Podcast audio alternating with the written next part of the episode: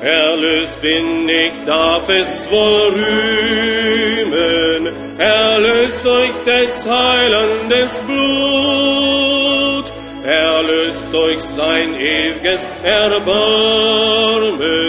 wie hab ich's bei Jesus so gut,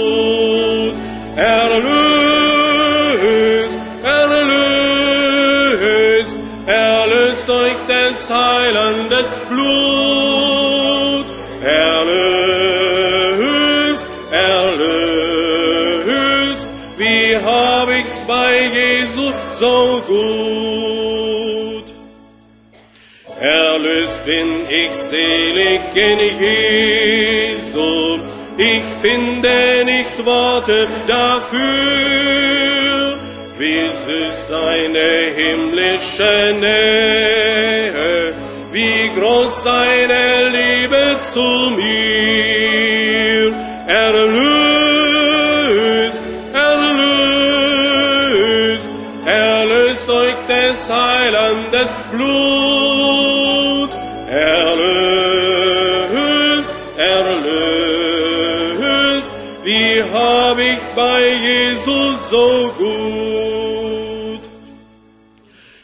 Stets denk ich an meinen Erlöser, mit innigstem, seligstem Drang, und wie mein Herz voll seiner Liebe geht über mein Mund im Gesang. Erlöst,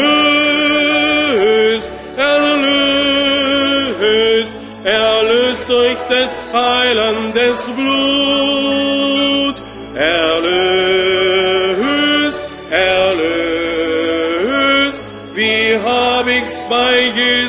So gut. Einst werd ich als König ihn sehen, sein Dienst ist schon hier meine Freud.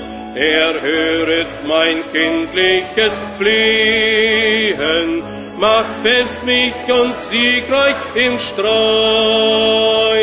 Erlöst, erlöst, des Heilandes Blut. Erlöst,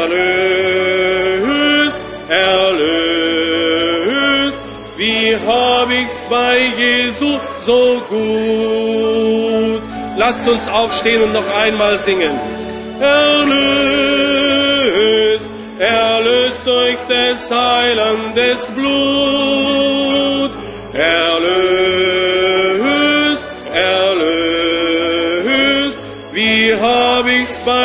Jesus so gut.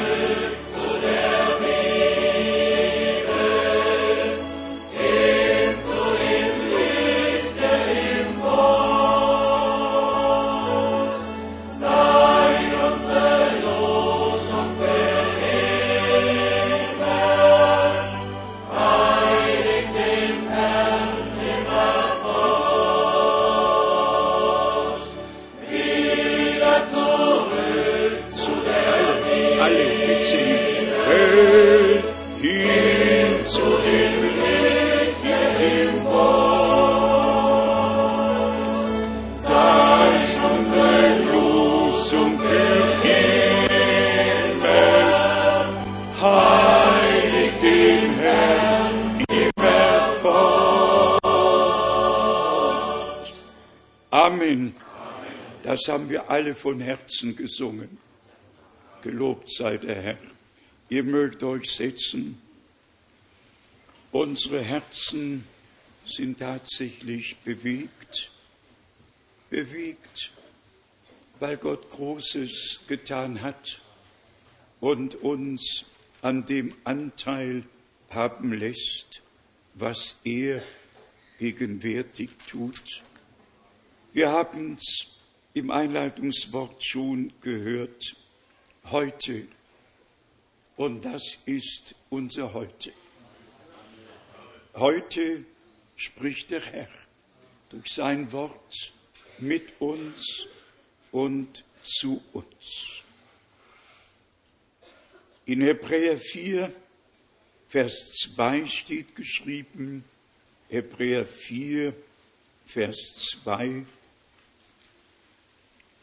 denn die Heilsbotschaft ist an uns ebenso gut ergangen wie an jene, aber jenen hat das Wort, das sie zu hören bekamen, nichts genützt, weil es bei den Hörern nicht mit dem Glauben vereinigt war.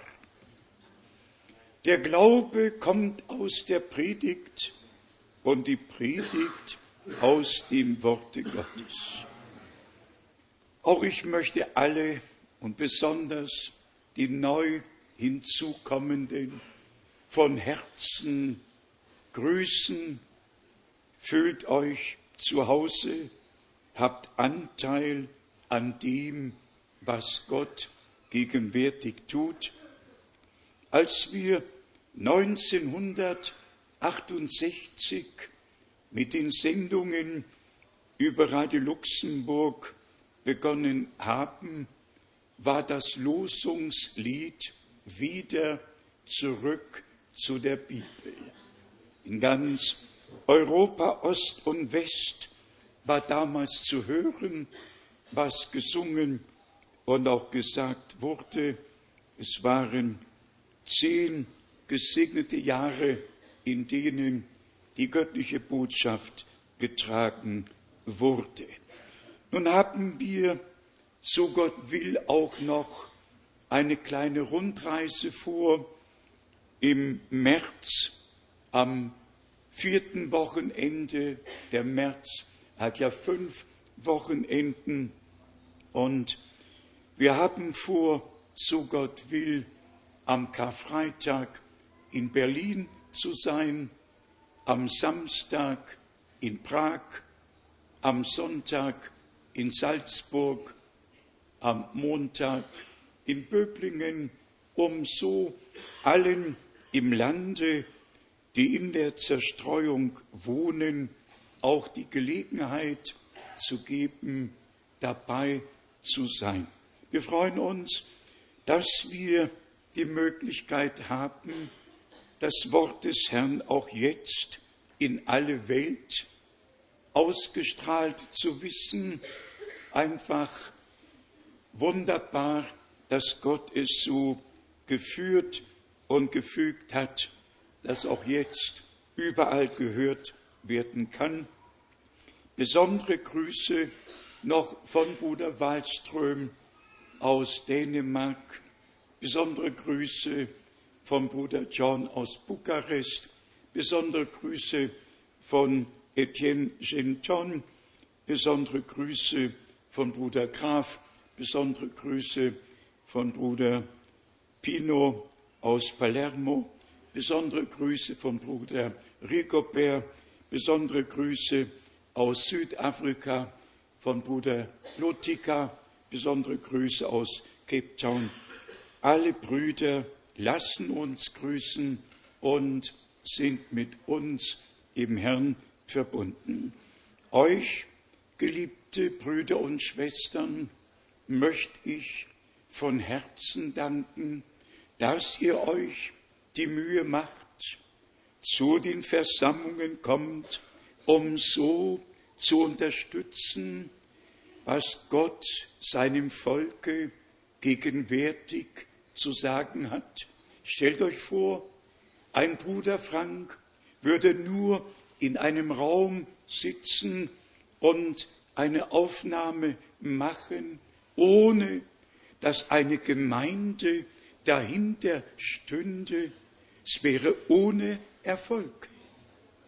Die Menschheit will immer noch wissen, dass da, wo der Herr gegenwärtig ist, wo er redet und wirkt, da versammeln sich die Menschen, um ihn zu erleben, wie damals, als er auf Erden wandelte.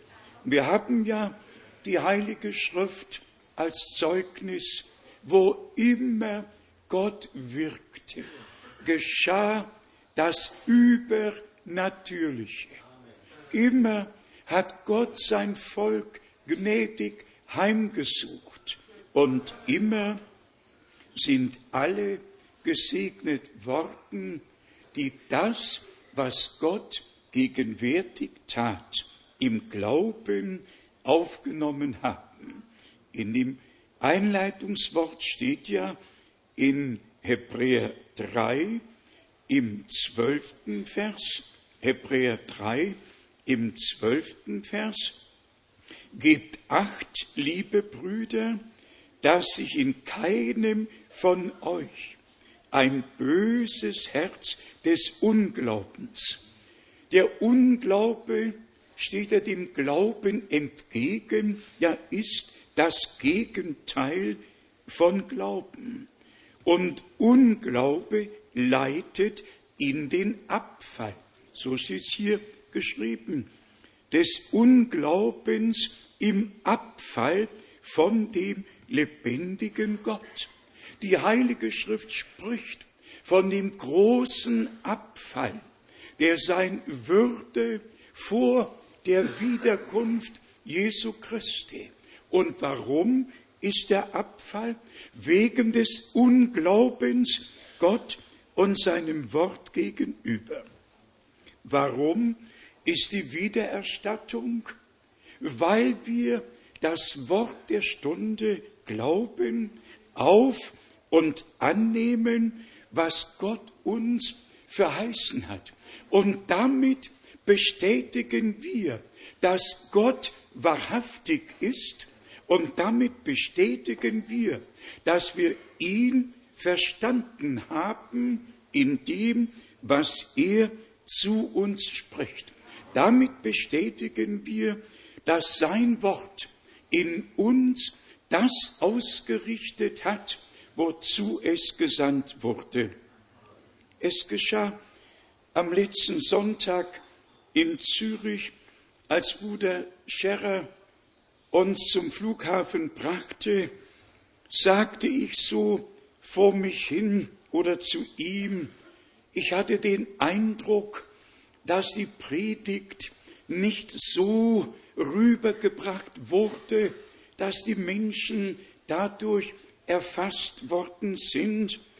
Und Bruder Scherrer antwortete ganz spontan und sagte, Bruder Frank, bei uns ist das Wort mit aller Macht angekommen. Ja, manchmal verkündigen wir das Wort in Schwachheit, aber das Wort richtet aus bei denen, die es im Glauben aufnehmen, wozu es gesandt worden ist. Mir liegen zu Anfang zwei Bibelstellen auf dem Herzen aus der Offenbarung, dem ersten Kapitel und dann auch dem letzten Kapitel. Aus Offenbarung, dem ersten Kapitel, wollen wir die ersten drei Verse in Andacht und Ehrfurcht vor Gott lesen. Lasst uns dazu aufstehen. Offenbarung Kapitel 1, Vers 1 bis 3.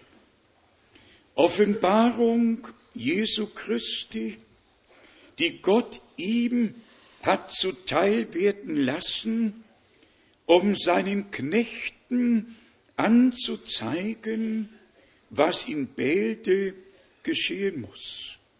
Er hat es durch die Sendung seines Engels, seinem Knechte Johannes durch Zeichen kundgetan.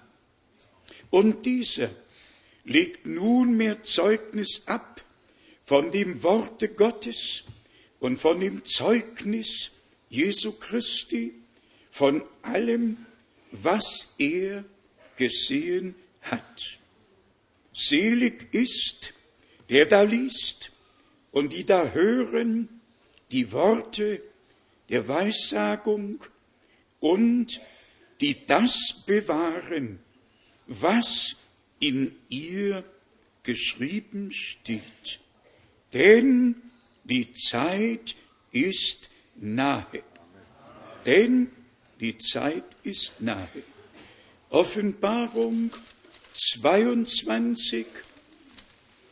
Hier lesen wir Vers 6, Offenbarung 22, Vers 6.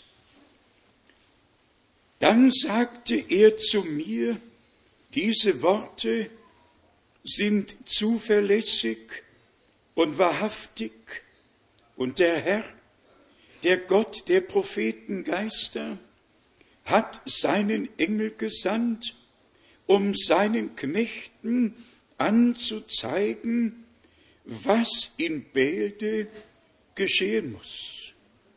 Und siehe, ich komme bald, selig ist, wer die Worte der Weissagung dieses Buches festhält. Vers 10 in Offenbarung 22. Dann fuhr er fort, lege die Worte der Weissagung dieses Buches nicht unter Siegel, denn die Zeit ist nahe. Vers 16.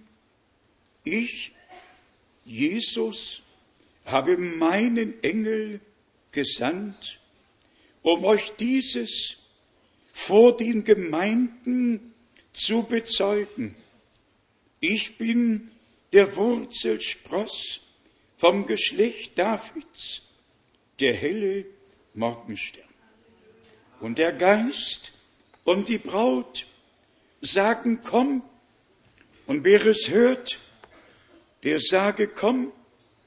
Und wen da dürstet, der komme. Wer Verlangen trägt, der empfange Wasser des Lebens umsonst. Ewig treuer Gott, Du bist heute noch derselbe. Du bist heute gegenwärtig, um dein Wort lebendig zu machen und es uns zu offenbaren. Habe du deinen Weg mit deiner Gemeinde in allen Völkern, Sprachen und Nationen. Ruf du deine Gemeinde heraus. Erbaue du sie selbst auf heiligem Grunde, auf dem Grunde der Apostel und Propheten, wo Jesus Christus selbst der Eckstein ist. Du sprichst noch heute, ich will bauen meine Gemeinde und die Pforten der Hölle werden sie nicht überwältigen geliebter Herr und Heiland, heute möchte ich dir besonders für die Öffnung der Siegel danken, für die Einführung in den ganzen Heilsratschluss, den du, o oh Gott, vor Grundlegung der Welt gefasst hast. Dein Plan ist ein ewiger Plan, und du hast es deinen Knechten und Propheten geoffenbart. Auch in unserer Zeit hast du einen berufenen Mund gehabt, durch den du reden konntest. Und wir danken dir von Herzen dafür. Schenk uns jetzt offene Ohren, schenk uns ein Verständnis für die Schrift und ruf uns allen zu. Selig sind eure Augen, weil sie sehen und eure Ohren, weil sie hören. Schenk es aus Gnaden in Jesu heiligem Namen. Halleluja. Halleluja. Amen. Singen wir noch, du bist würdig, du bist würdig. Du bist würdig, du bist würdig, du bist würdig, o oh Herr, hinzunehmen, Preis und Ehre, Ruhm und Anbetung.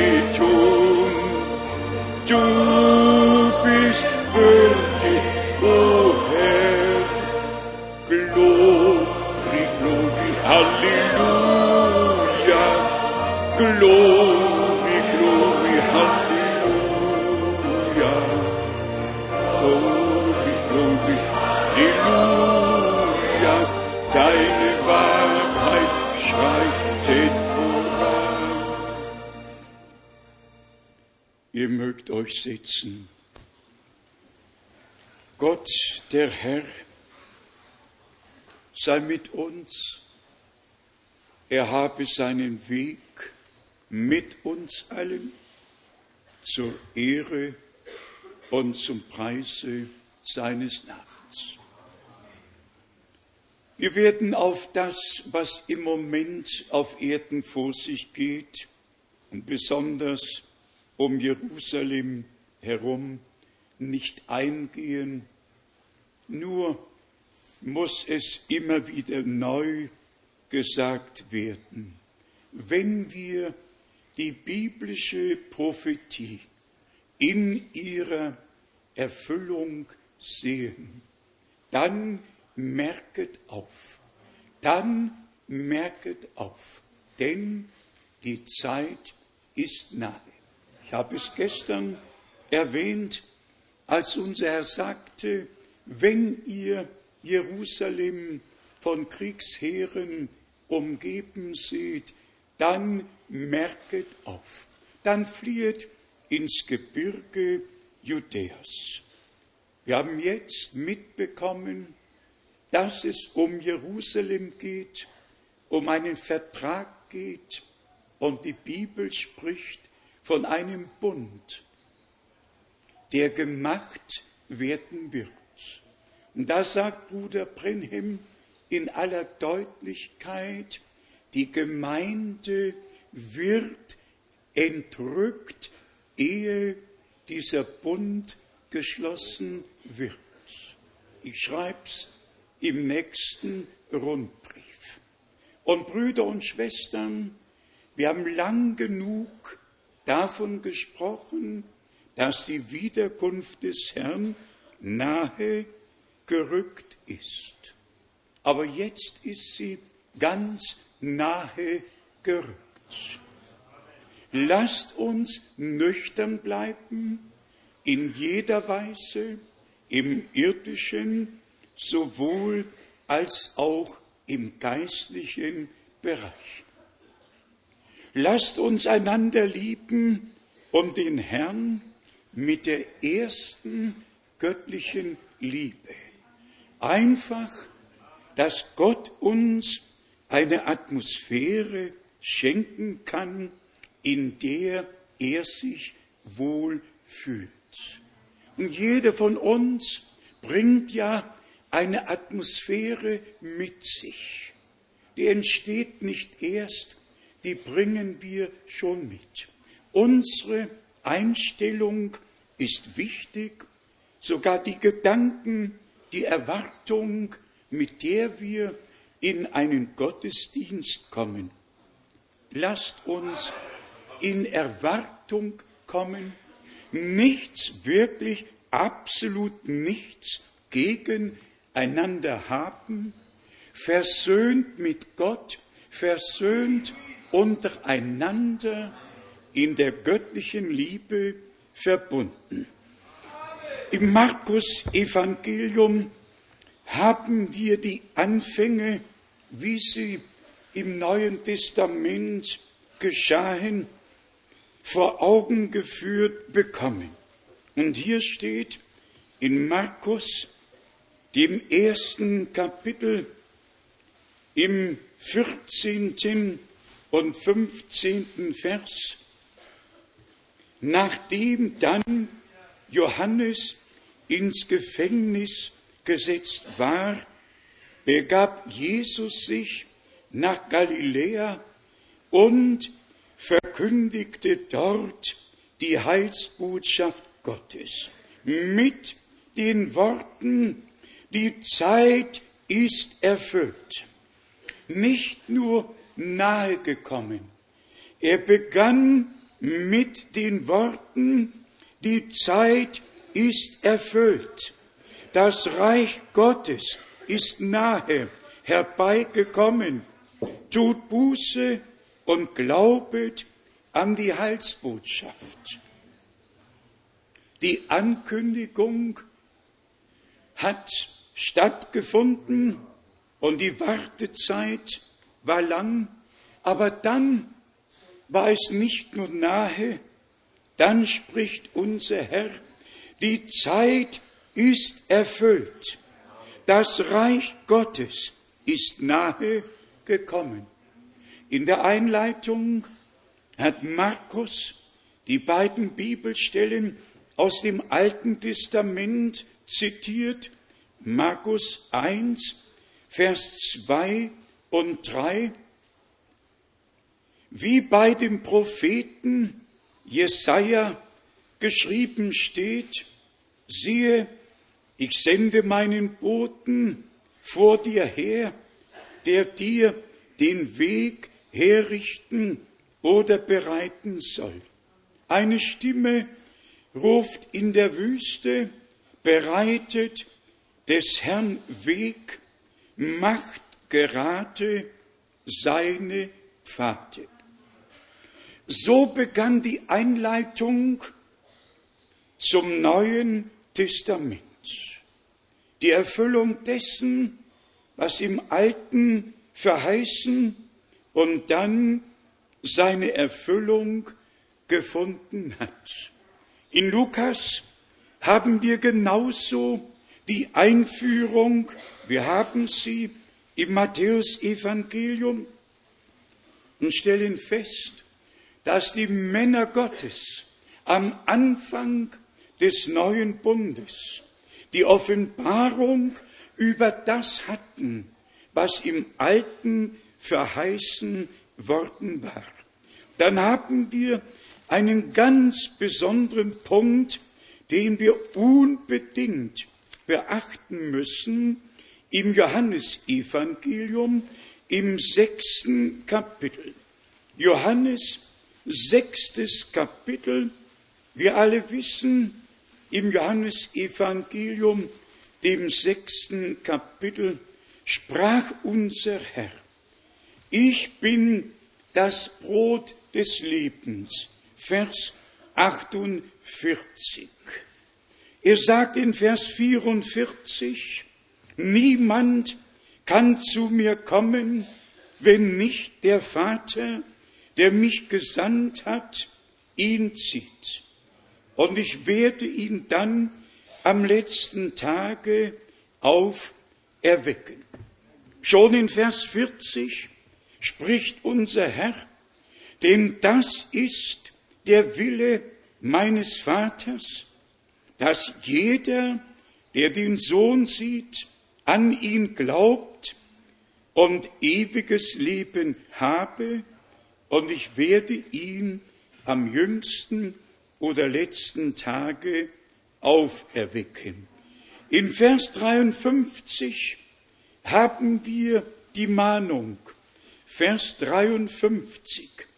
Hier steht geschrieben, da sagte Jesus zu ihnen, wahrlich, wahrlich, ich sage euch, wenn ihr nicht mein Fleisch oder das Fleisch des Menschensohnes esst und sein Blut trinkt, habt ihr kein Leben in euch.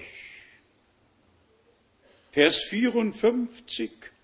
Wer mein Fleisch isst und mein Blut trinkt, der hat ewiges Leben und ich werde ihm am letzten, am jüngsten Tage auferwecken. Wir alle kennen dieses Kapitel und das, was unser Herr gesagt hat.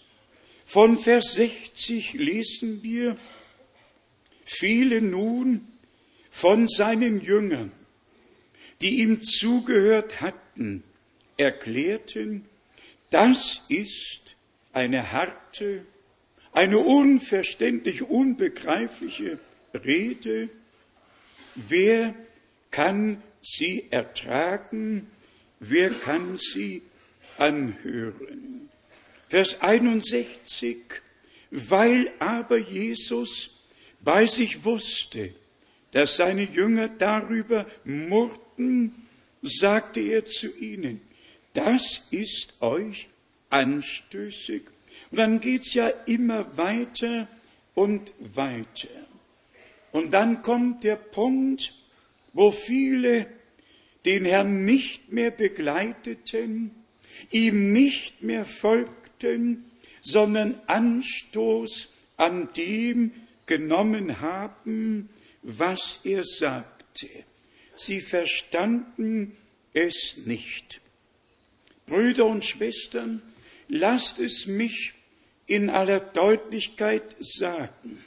Wenn an dieser Stätte ein Wort Gottes gelesen und verkündigt wird und ihr es nicht gleich versteht, bleibt nicht zurück, kommt wieder. In der nächsten Predigt kann es ja sein, dass Gott neu beleuchtet, mehr Licht schenkt und Offenbarung aus Gnaden geben kann. Bleibt im Wort, in der Belehrung bis zum Ende hin. Denn so haben wir es hier bei unserem Herrn und bei den Jüngern erlebt.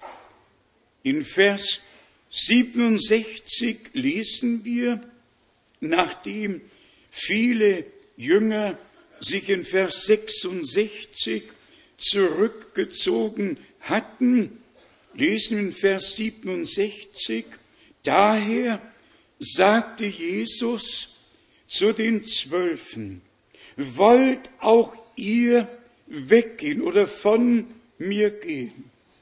Simon Petrus antwortete ihm, Herr, zu wem sollten wir gehen? Du hast Worte des ewigen Lebens.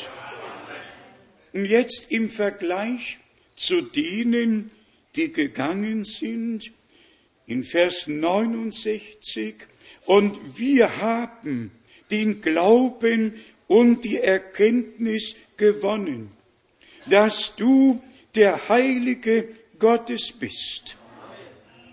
Petrus hat nicht gesagt, wir haben alles verstanden, was du sagtest, sondern wir wissen, dass du es bist, der kommen sollte.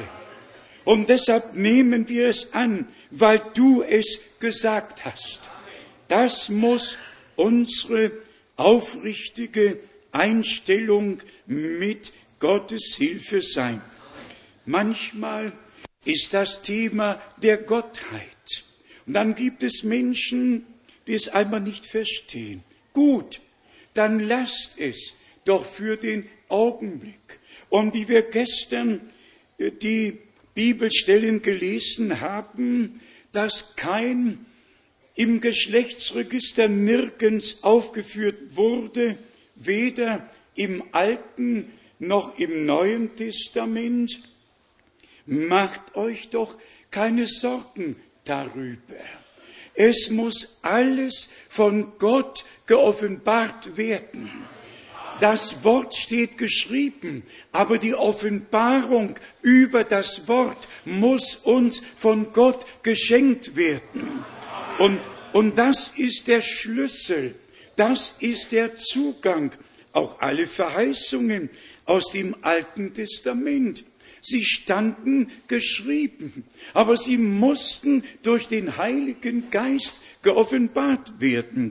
Genauso ist es mit dem, was unser Herr gesagt hat. Gestern lasen wir ja die Bibelstellen, die davon sprachen, dass wir vor Grundlegung der Welt erwählt worden sind, dass unsere Namen vor Grundlegung der Welt in das Lebensbuch des Lammes geschrieben wurden, dass Jesus Christus vor Grundlegung der Welt dazu ausersehen war, als Lamm Gottes für uns zu sterben.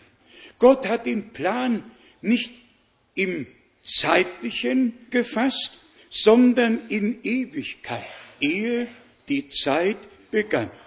Dann lesen wir in Matthäus, dem 13. Kapitel, in Vers 35, Matthäus 13, Vers 35, so sollte sich das Wort des Propheten erfüllen, der das sagt. Ich will meinen Mund in Gleichnissen oder zu Gleichnissen auftun. Ich will aussprechen, was seit Grundlegung der Welt verborgen gewesen ist. Aussprechen für diejenigen, die vor Grundlegung der Welt erwählt wurden, die in den Heilsplan Gottes mit einbezogen wurden. Mit denen spreche ich über die Geheimnisse, über das Wort, über alles, wie es vor Grundlegung der Welt in dem Heilsplan unseres Gottes beschlossen war. Brüder und Schwestern, das macht uns froh. Ich bin von Natur aus kein froher Mensch. Ich habe besonders die Sache Gottes ernst genommen, mein ganzes Leben lang. Als ich anfing zu predigen mit 17,5 Jahren, ich habe das Wort Gottes in meinem ganzen Leben geschätzt, geachtet und ernst genommen. Und besonders seit der Zeit, wo nun auch eine Verantwortung für das Volk Gottes, für das Werk Gottes auf meine Schulter und Herz und Leben gelegt wurde, geht es nicht anders. Ich habe gar keine Sorgen, absolut keine Sorgen. Ich habe nur eine Sorge um die Gemeinde Jesu Christi, damit wir gemeinsam das Ziel erreichen. Und dass kein einziger von uns, die wir gewürdigt worden waren, das Wort der Stunde zu hören, an jenem Tage fehlen darf. Kein einziger. Und wir freuen uns, dass der Herr noch ein wenig verzieht, um die Letzten herauszurufen auch ich wünschte schon, dass der Abschluss da wäre, dass die großen, mächtigen Dinge geschehen. Wie wünschte ich das? Und dennoch müssen wir uns beugen vor Gott und sagen, dein Wille geschehe. Du hast, du hast einen Plan gefasst und wir fügen uns in diesen Plan hinein. Von selber können wir ohnehin nichts tun. Es muss von Gott aus geschehen. Aber nehmen wir doch auch das, was uns verheißen wurde. Es muss immer wieder neu betont werden. Im Alten Testament stand doch geschrieben, was am Anfang im neuen Bund geschehen sollte, und es geschah. Und es steht geschrieben, was am Ende geschehen würde, und es geschah, und es geschieht. Wer will leugnen, was Gott gesagt hat? Die Verheißungen, die er gegeben hat, bleiben doch in Ewigkeit bestehen. Und die Kinder der Verheißung glauben das Wort der Verheißung und sie sehen die Erfüllung der Verheißung. Ich denke jetzt an Maleachi 3, 23. Das sollte in jeder Predigt Erwähnung finden, denn darauf kommt es doch an. Was hat Gott uns verheißen? Was hat er Israel verheißen? Was erfüllt sich dort? Was erfüllt sich hier? Wo stehen wir geistlich? Wie weit sind wir fortgeschritten im Reiche Gottes? Und wie nahe ist die Wiederkunft unseres Herrn gerückt? Wenn geschrieben steht, siehe, ich sende euch den Propheten Elia, dann hat's Gott doch gesagt, doch kein Mensch. Dann ist es doch Gottes Wort. Wer ist der Mensch auf Erden, der Gottes Wort außer Kraft setzen möchte? Das geht doch gar nicht. Was Gott gesagt hat, das geschieht. Er wacht über seinem Wort, um es zu erfüllen. Natürlich haben wir es miterlebt dass Gott sein Wort gehalten hat. Und für mich ist es wirklich immer wieder eine Glaubensstärkung, dass wir im Neuen Testament aus dem Munde unseres Erlösers die Bestätigung der Verheißung aus dem Alten Testament haben und dass unser Herr selber gesagt hat, ich sende euch den Propheten Elia, der alles wieder in den rechten Stand bringen wird. Wer will Matthäus 17, Vers 11 leugnen? Wer will Markus 9, Vers 12 leugnen? Wo der Herr selbst, als er auf Erden war, die Verheißung aus dem Alten Testament bestätigt hat. Doch glauben können es nur diejenigen, die in diesen Erlösungsplan mit einbezogen worden sind. Deshalb hat unser Herr ja damals zu allen, ja zu den Volksscharen in Gleichnissen gesprochen. Und dann nahm er seine Jünger zu sich und hat mit ihnen frei und offen gesprochen. Genauso ist es jetzt. Überall werden die Gleichnisse gedeutet, die Offenbarungskapitel werden gedeutet. Bei uns wird nichts gedeutet, weder die Gleichnisse noch das, was in den 22 Kapiteln der Offenbarung steht, sondern wir haben die Einführung die Offenbarung von Gott bekommen, brauchen nichts mehr zu deuten, gehen nur noch von Kapitel zu Kapitel und sehen die ganzen Zusammenhänge.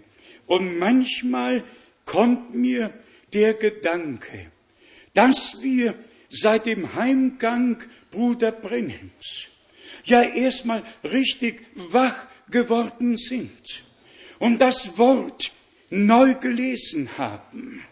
So ging es mir. Und dass wir die Predigten Bruder Brenhems in das Wort einordnen. Nicht umgekehrt, sondern in das Wort einordnen. Und dann wissen, dass alles wieder in den rechten Stand zurückgebracht werden muss.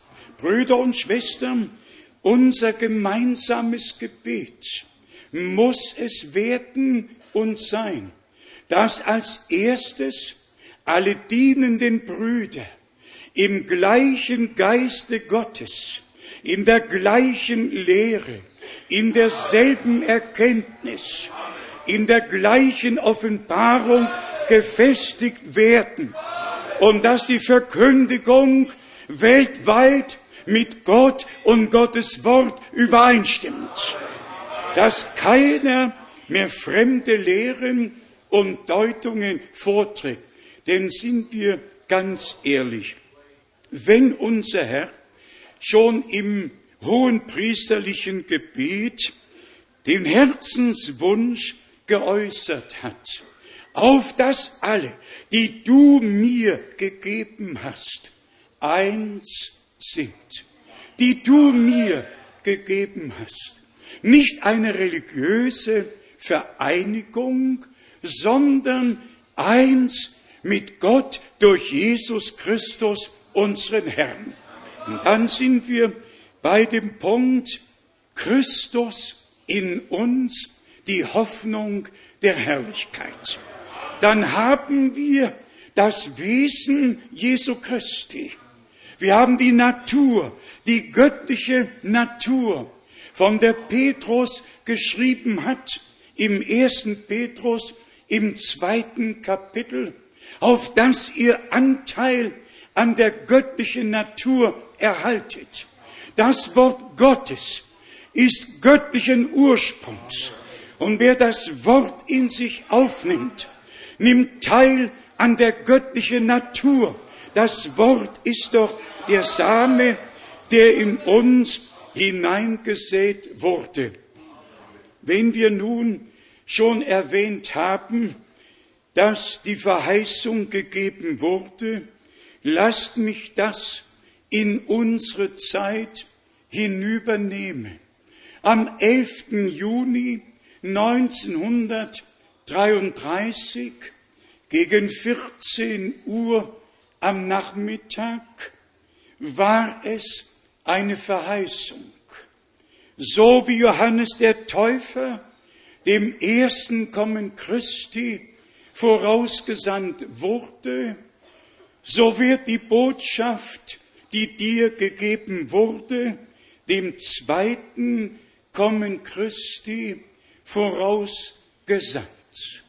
Eine Verheißung, gegründet auf die Verheißung im Alten und Neuen Testament, dass Gott einen Propheten senden würde. Es konnte kein Charismatiker sein, es konnte kein Evangelist sein. Die haben alle ihre eigenen Programme. Die wissen alle, wie es gemacht wird. Ja, die wissen's. Die brauchen Gott nicht. Höchstens seinen Namen, damit alles den Eindruck hat, hier ist Gott gegenwärtig. Gott hat immer Propheten benutzt, um sein Wort zu offenbaren. Und dann steht doch geschrieben, Gott tut nichts. Er offenbarte sein Geheimnis seinen Knechten, den Propheten. Doch nicht den Schriftgelehrten, doch nicht den Pharisäern, sondern seinen Knechten, den Propheten. So steht's geschrieben. So hat Gott es gesagt. Und so ist es. Warum sollte Gott seinen Plan ändern? Das geht doch gar nicht. Das Wort Gottes ist unser Absolut. Und weil es unser Absolut geworden ist, hinterfragen wir doch nicht. Wir fragen doch nicht, ja, warum hat Gott es so oder so getan? Nein, wir danken ihm dafür, dass er es getan hat. Ja gut, gut. Vom 11. Juni 33 war es eine Verheißung, dass die Botschaft dem zweiten Kommen Christi vorausgehen würde.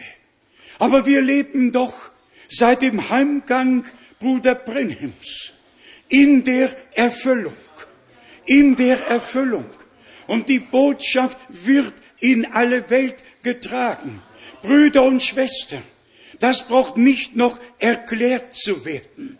Das ist lebendige Realität in unserer Zeit. Gottes ewiges Wort wird getragen bis an die Enden der Erde.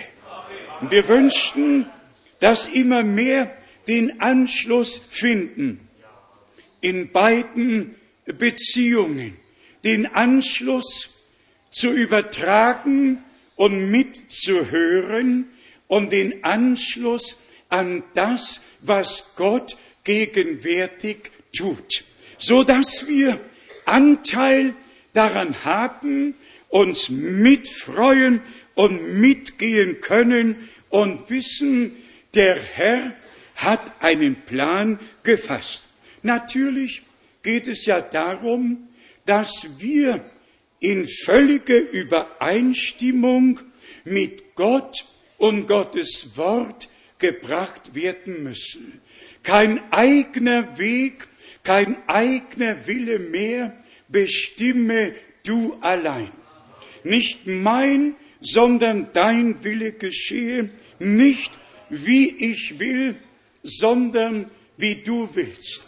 Die göttliche Botschaft ist uns gebracht worden, dass wir zu Gott, zu seinem Wort, zu der biblischen Belehrung, zu der biblischen Praxis zurückkehren, dass unsere Lehre über die Gottheit, über die Taufe, über jedes biblische Thema einfach biblisch ist. Wir haben es gestern hier kurz erwähnt. Überall wird von Evangelisation gesprochen, von Bekehrung gesprochen, auch in der Kirche Roms.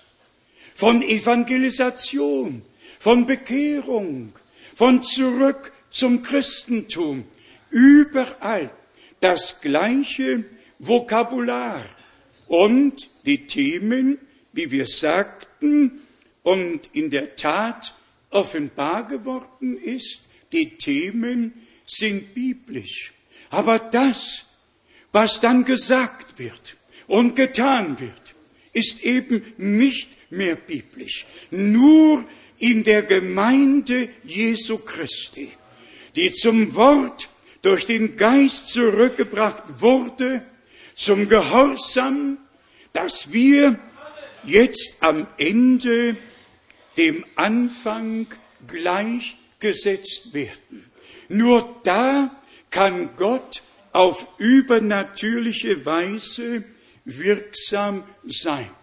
All die anderen, und wir urteilen nicht, aber unser Herr spricht, vergeblich verehren sie mich, weil sie Menschengebote zu ihren Satzungen gemacht haben. Was soll die gesamte Verehrung, was sollen alle charismatischen Versammlungen, was soll das alles? Es geht an Gott vorbei.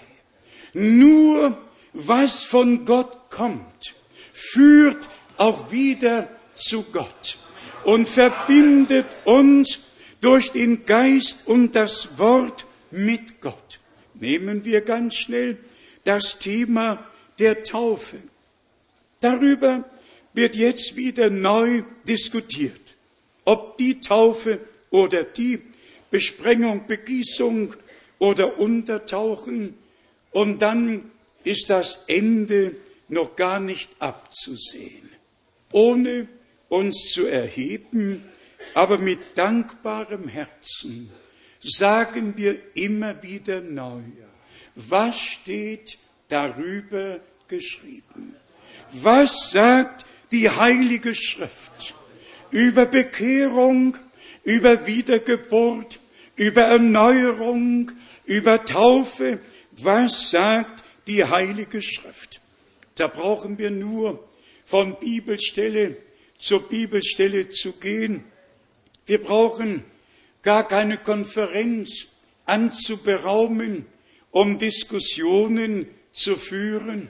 Wir können einfach nachlesen und der Respekt vor dem Worte Gottes gebietet uns zu glauben, wie die Schrift es gesagt hat.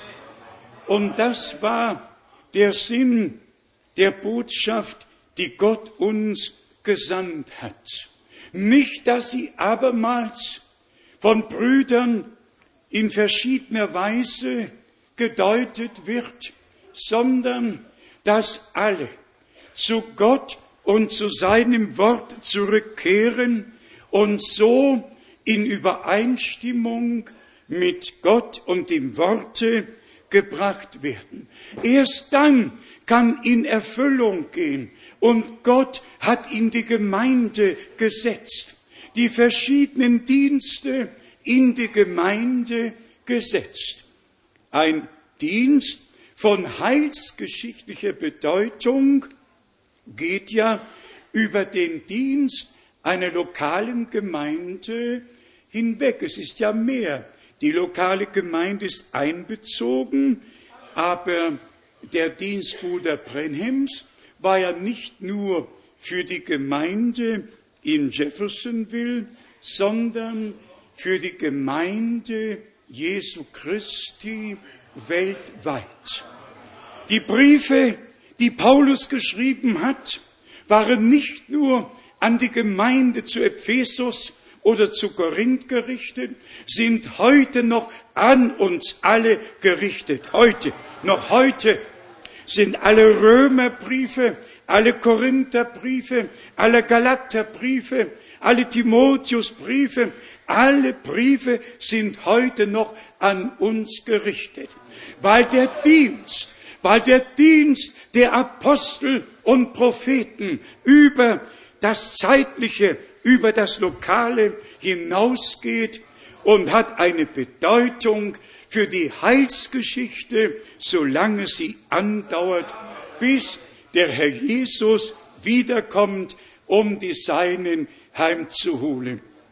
Also, dann war das, was der Herr verheißen hatte, und am 11. Juni 1900 33 aus der übernatürlichen Lichtwolke aussprach. Und das müssen wir einfach mal respektieren. Auch da brauchte Gott niemanden zu fragen. Auch Bruder Brennem hat's doch gar nicht erwartet, doch gar nicht gewusst.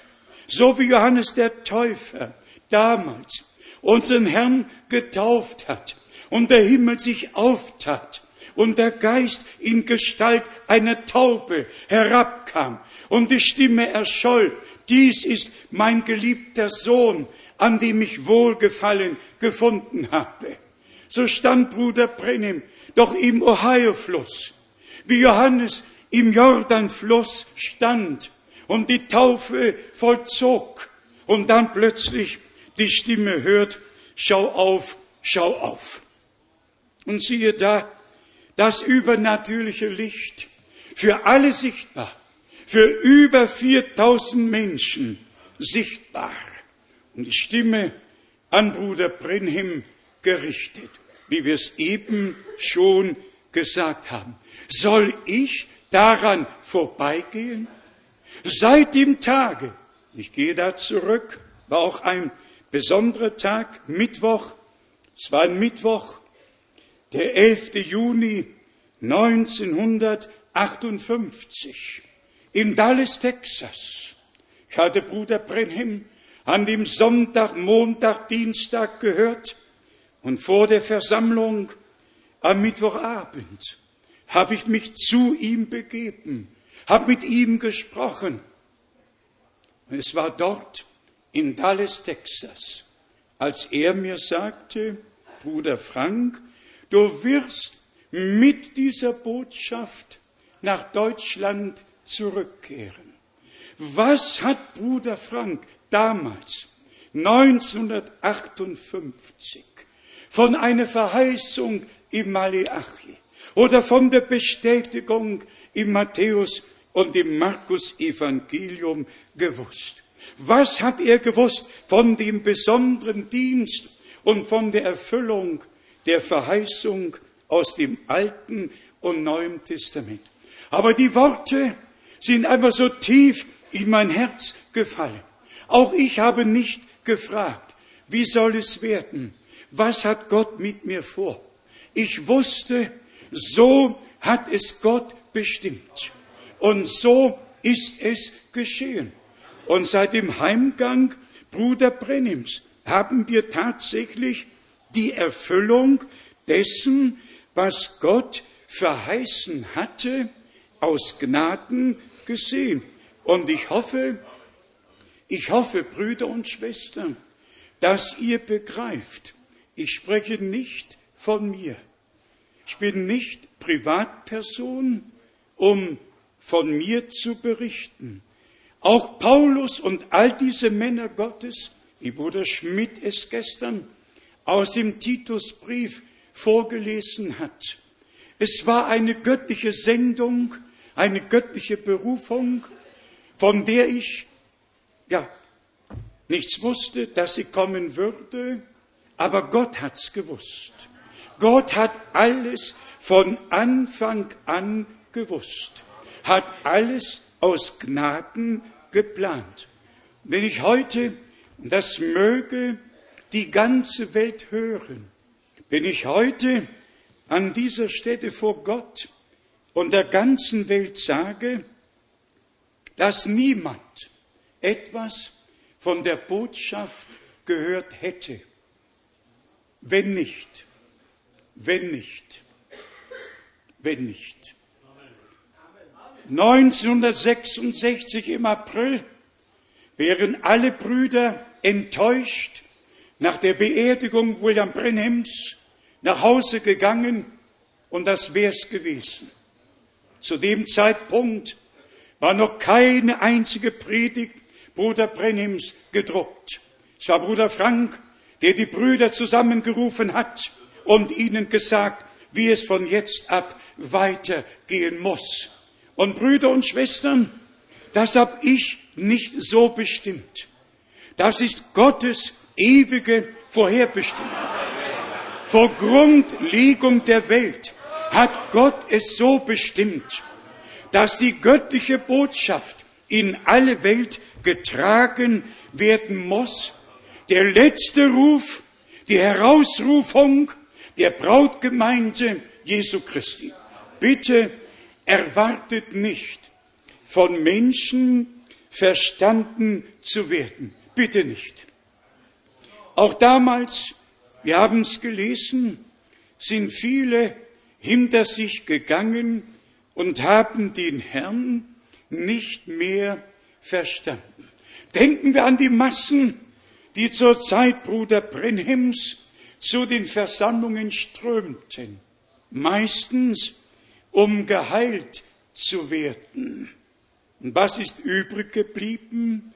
Nur eine Handvoll im Vergleich zu dem, was damals an Tausenden, Jahrhunderttausenden zusammenkamen, um gesegnet, um geheilt zu werden. Zuerst hat unser Herr ja auch diesen Heilungsdienst verrichtet.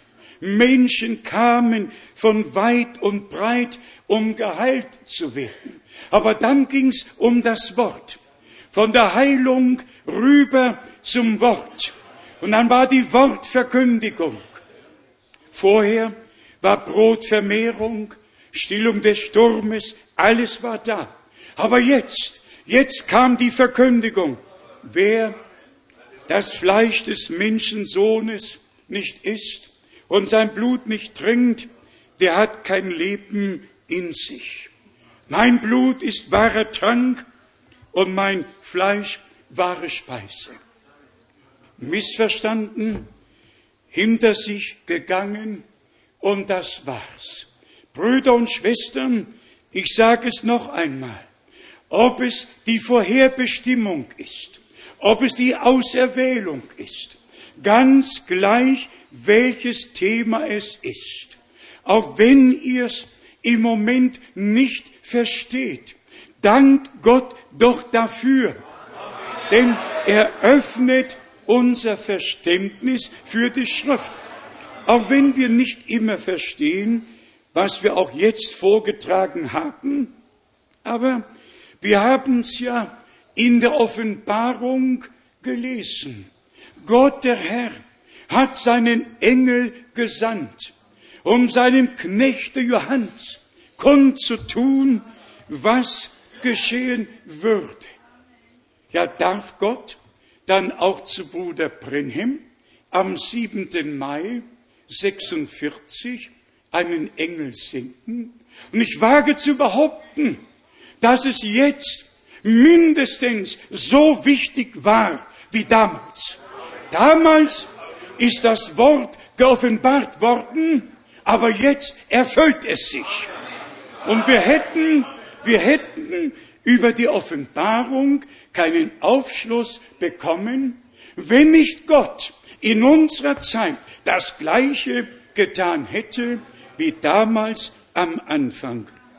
Ihr wisst ja, ob bei dem Propheten Daniel, Gott hat ja immer auf übernatürliche Weise gewirkt, ob gemäß Lukas 1, Vers 11, dass der Engel Gabriel zu Zacharias kommt, immer wieder hat Gott auf übernatürliche Weise gewirkt. Wir haben keinen Einfluss auf das, was Gott tut. Aber das, was er tut, hat großen Einfluss auf uns. Und daran müssen wir teilhaben. Wir müssen uns unter die gewaltige Hand Gottes beugen. Wir können nicht einfach sagen, warum gerade dieser Mann. Dann könnte man fragen, warum Noah? Warum Abraham? Warum, warum? Wir fragen nicht warum. Wir sagen einfach darum, dass der Wille Gottes aus Gnaden geschehen konnte. Gott weiß, wen er nimmt, zu welchem Zweck er ihn nimmt und das, was Gott sich vorgenommen hat, das führt er aus. Aus der Predigt Bruder Brenhims wollte ich nur noch ganz kurz zwei, drei Absätze auch heute lesen aus der gleichen Predigt, die Entrückung hier steht geschrieben, beachtet die Gemeinde. Das Gleiche geschah durch die Reformation. Es kam hervor, während der Verfolgung im Mittelalter war das Weizenkorn in die Erde gefallen und erstorben. Es fiel in den Boden es musste sterben. Jeder geistlich gesinnte Mensch kann das sehen. Wenn der Same stirbt, er verwischt. Und dann kommt das neue Leben hervor. Dann kommt der Satz, ist jemand hier, der Weizen anbaut? Und dazu möchte ich aus dem Markus Evangelium lesen, was unser Herr, der ja nur in Gleichnissen gesprochen hat, was er hier gesagt hat. Im Markus Evangelium, dem vierten Kapitel von Vers 26. Markus 4 von Vers 26. Er fuhr dann fort. Mit dem Reiche Gottes verhält es sich so, wie wenn jemand Samen auf das Land wirft und dann schläft und aufsteht in der Nacht und bei Tag. Und der Same sproßt und wächst hoch, ohne dass er selbst etwas davon weiß, noch etwas hinzutun kann. Er kann gar nichts hinzutun. Er seht, Vers 28, von selbst bringt die Erde Frucht hervor. Zuerst die grünen Halme, dann die Ähren, und dann den vollen Weizen in den Ähren.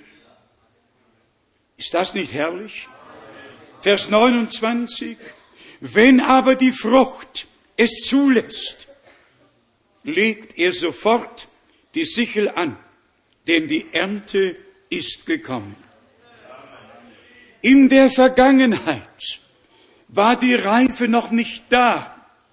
Die Ernte konnte noch nicht eingebracht werden.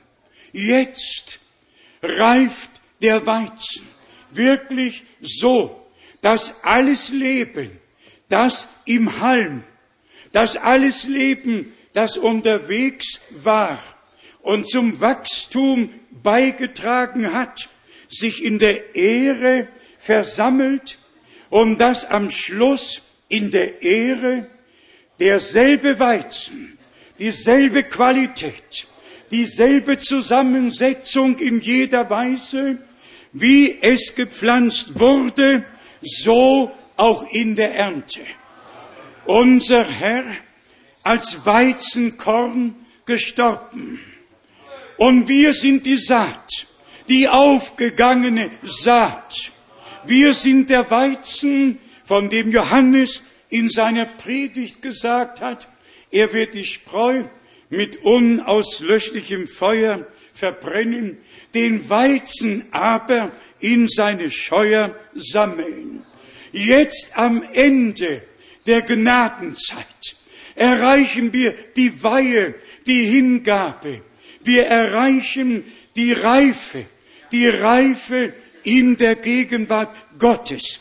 Und deshalb, Brüder und Schwestern, werden wir gleich das Wort lesen, dass wir vorwärts schreiten müssen, im Glauben vorwärts gehen. Hier sagt es Bruder Brenhem, das Leben verlässt die Hölze, geht dann in den Weizen hinein. Es dringt immer vorwärts. So war es in jedem Zeitalter. Man kann die Natur nicht außer Acht lassen. Gott lässt alles in Übereinstimmung verlaufen. Das ist die Art, wie er die Dinge tut. Jetzt leben wir im letzten Gemeindezeitalter. Und dann sagt Bruder Brenhem mit gewaltiger Stimme, die man ja hören kann, bei der Übertragung, der Same muss am Ende im Weizenkorn offenbar werden. Dann geht er noch in Einzelheiten ein.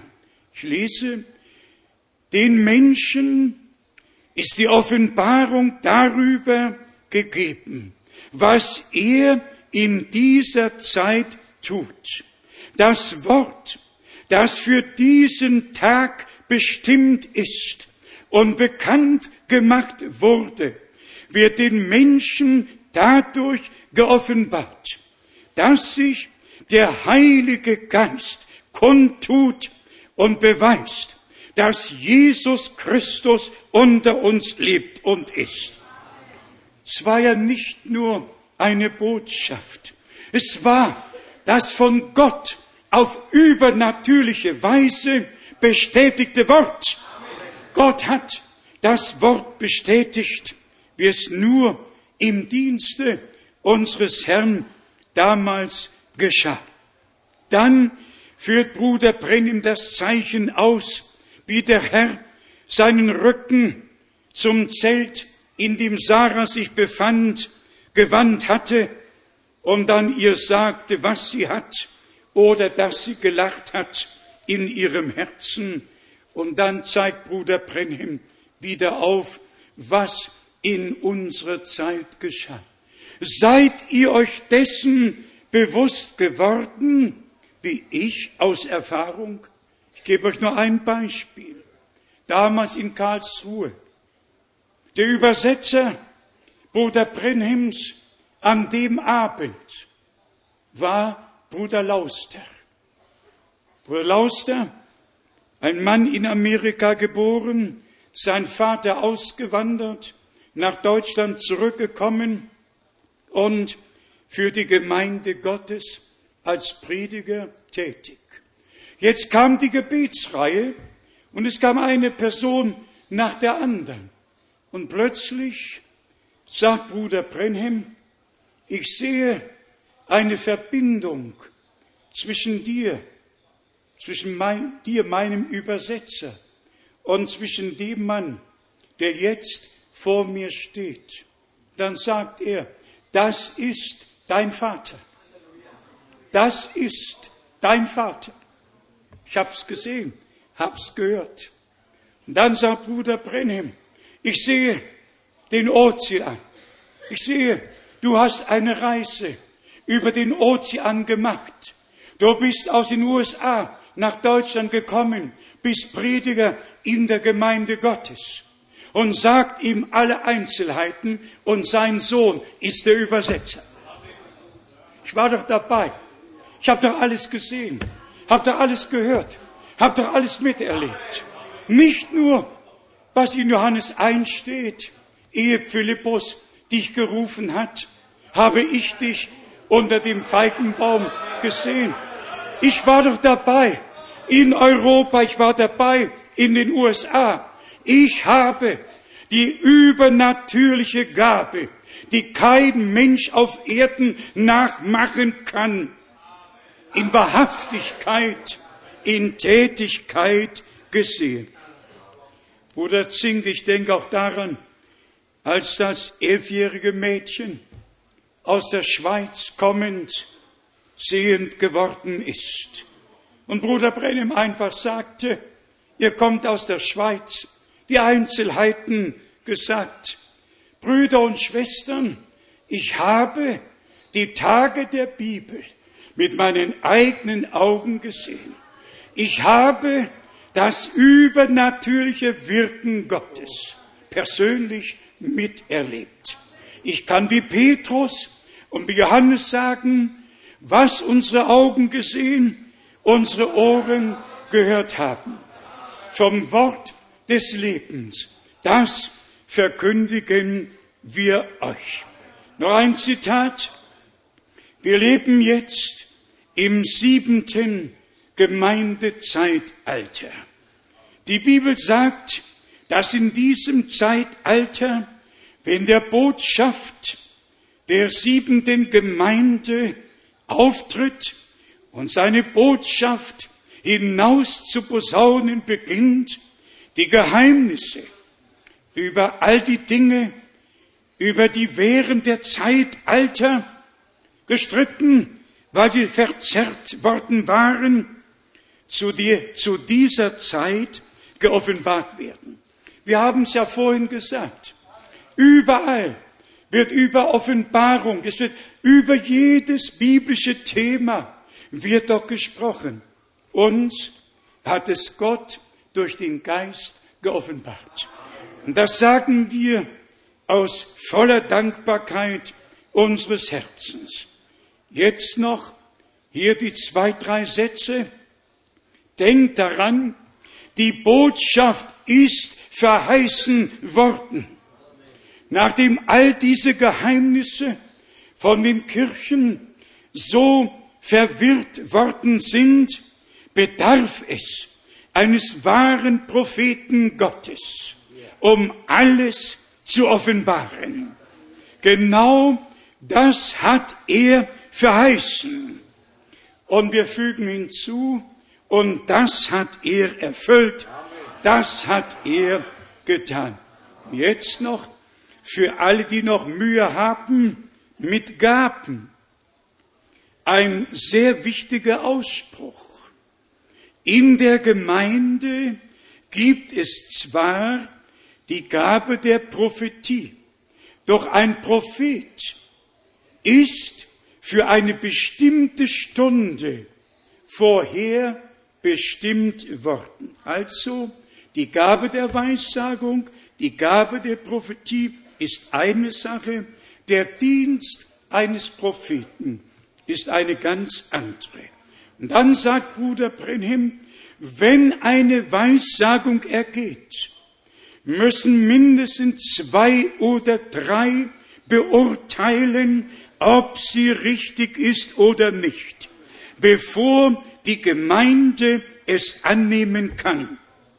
Dann sagt er, doch über einen Propheten wurde niemand gestellt, denn in ihm ist das vollkommene Wort Gottes. Die prophetische Gabe muss beurteilt werden, weil im Propheten Jeremia und im Propheten Hesekiel besonders geschrieben steht, dass Frauen nach eigener Eingebung geweissagt haben, haben die Handgelenke gerichtet, ist alles nachzulesen im Worte Gottes.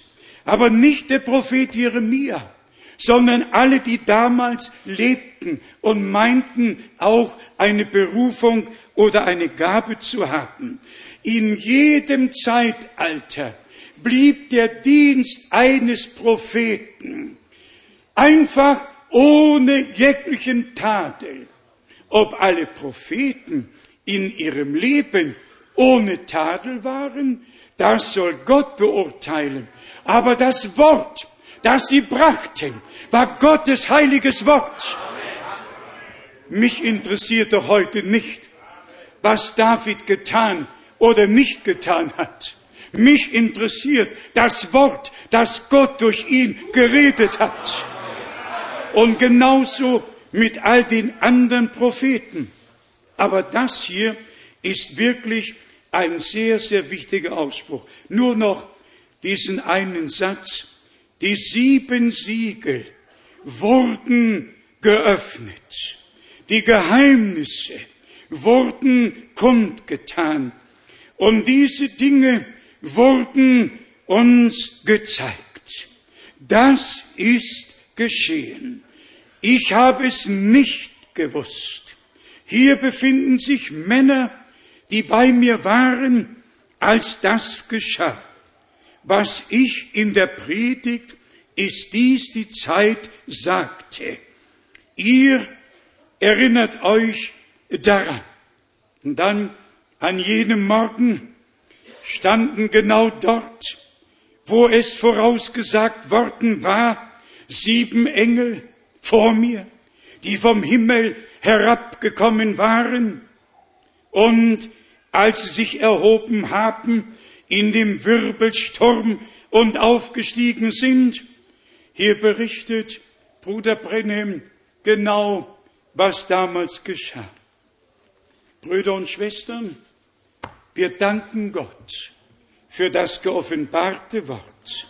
Wir danken Gott, der in unserer Zeit sich so herabgeneigt hat, der den Himmel auf die Erde geneigt, im natürlichen Bereich sich auf übernatürliche Weise kundgetan hat. Ich habe eine Bitte, die ich wiederholen möchte.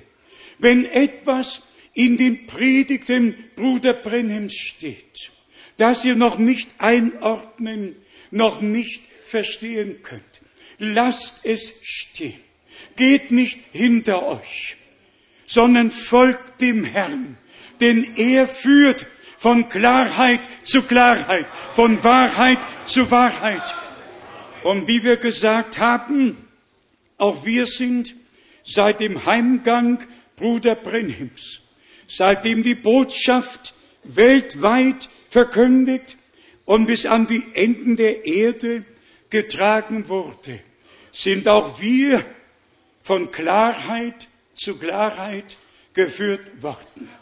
Wenn wir heute dieses heilige Buch aufschlagen, welch ein Licht, welch eine Klarheit. Wir haben nicht nur, wir haben nicht nur das Schlagwort zur Abendzeit wird es Licht sein. Wir haben die Erfahrung, wir haben das Erlebnis, dass es Licht geworden ist. Wir haben die Erfahrung, wir haben das Erlebnis von dem, was unser Herr sagte. Johannes 8, Vers 12. Wer mir nachfolgt, wird nicht in der Finsternis bleiben, sondern das Licht des Lebens haben.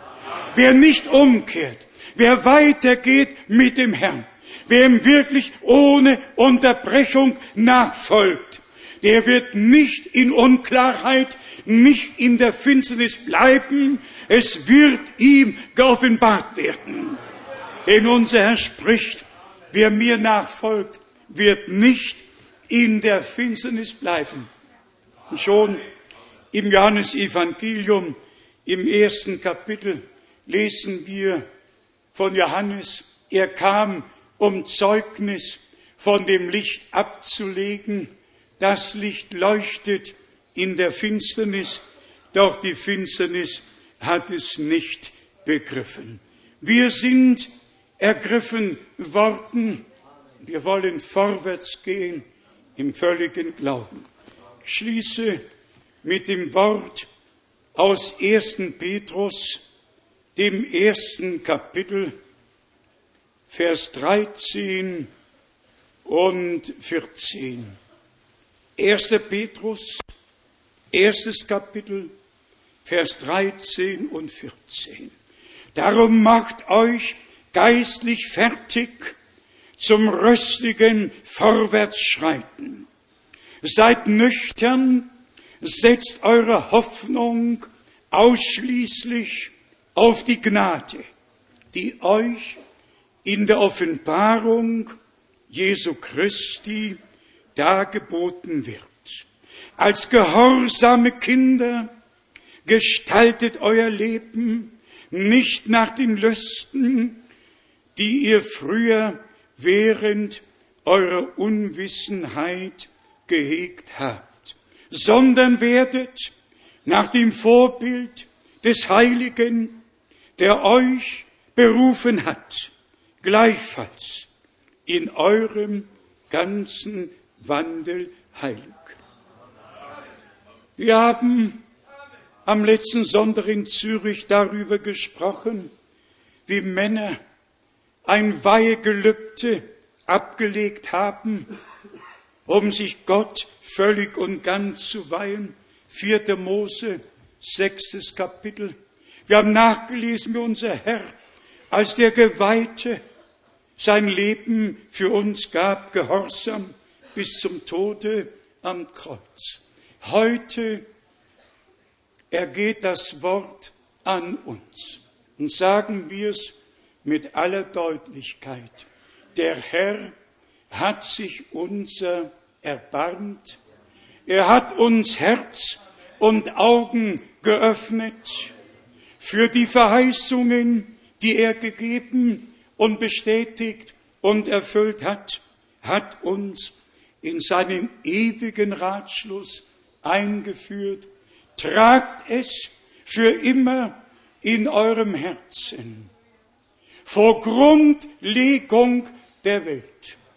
Also gar nichts da war, auch wir nicht und kein Mensch auf Erden.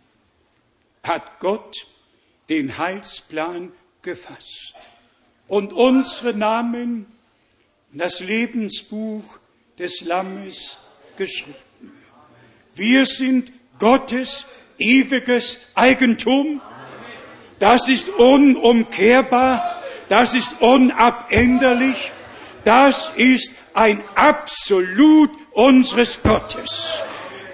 Und wir alle, wie wir gelesen haben, machen uns geistlich bereit, vorwärts zu gehen. Hier steht zum rüstigen Vorwärtsschreiten und wir setzen unsere Hoffnung allein auf die Gnade. Mögen alle, die weltweit zuhören, wissen, dass wir an dieser Stelle keinen Menschen verherrlichen, aber auch nicht an dem vorbeigehen, was Gott verheißen und was er getan hat und auch nicht in dem oder an dem, was er gegenwärtig tut. Soll es gesagt werden? Viele sind bei dem stehen geblieben, was Bruder Brenhem gepredigt hat und deuten seine Predigten und seine Aussprüche zum eigenen Verderben der eigenen Lehren. Aber es gibt eine Gemeinde des lebendigen Gottes, die das Wort nicht deutet, sondern die Bedeutung des Wortes von Gott geoffenbart bekommen hat. Und zu dieser Gemeinde der Erstgeborenen dürfen wir aus Gnaden gehören. Und deshalb lehnen wir jede Deutung ab und lassen das Wort Gottes, das in Ewigkeit bleibt, so stehen, wie es geschrieben steht. 1. Petrus 1, Vers 25. Das Wort des Herrn aber bleibt in Ewigkeit. Dies aber ist das Wort, das wir euch als Heilsbotschaft, als Evangelium verkündigt haben. Nehmt es an, nehmt es auf, glaubt es von ganzem Herzen.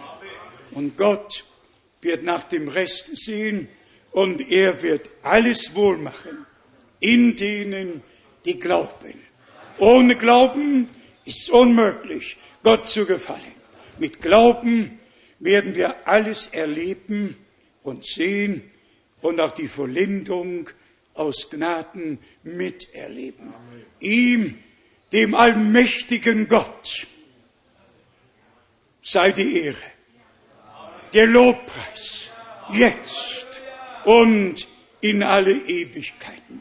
Für das, was er in der Vergangenheit getan hat, aber auch für das, was er gegenwärtig tut.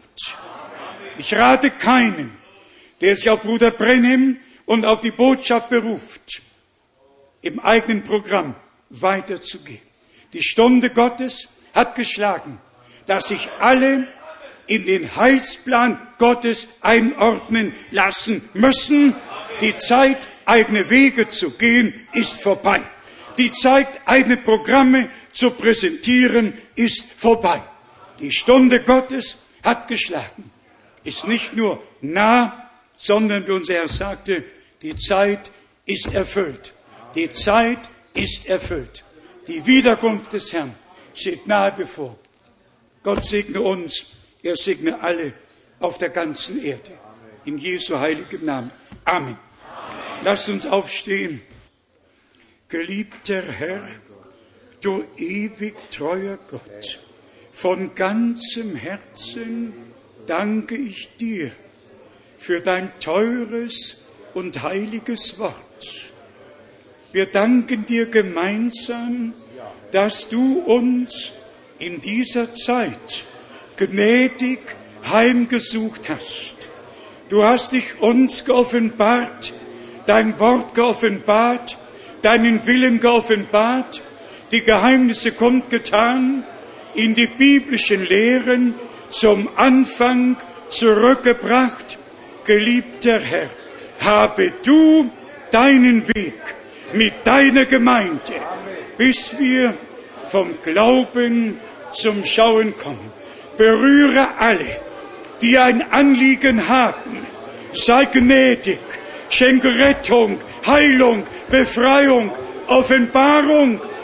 Schenk alles, o oh Herr, was wir benötigen. Und kröne du uns mit Gnade und mit Barmherzigkeit. Dir, dem allmächtigen Gott, sagen wir Dank auch für dies Wochenende, für dein Wort, für deine Gegenwart, für das, was du getan hast. Sei hochgelobt und hochgepriesen, jetzt und in Ewigkeit. Amen. Singen wir noch, ich lieb ihn, ich lieb ihn. Ich ich lieb ihn, das teure Gotteslamm, das mich geliebt und für mich starb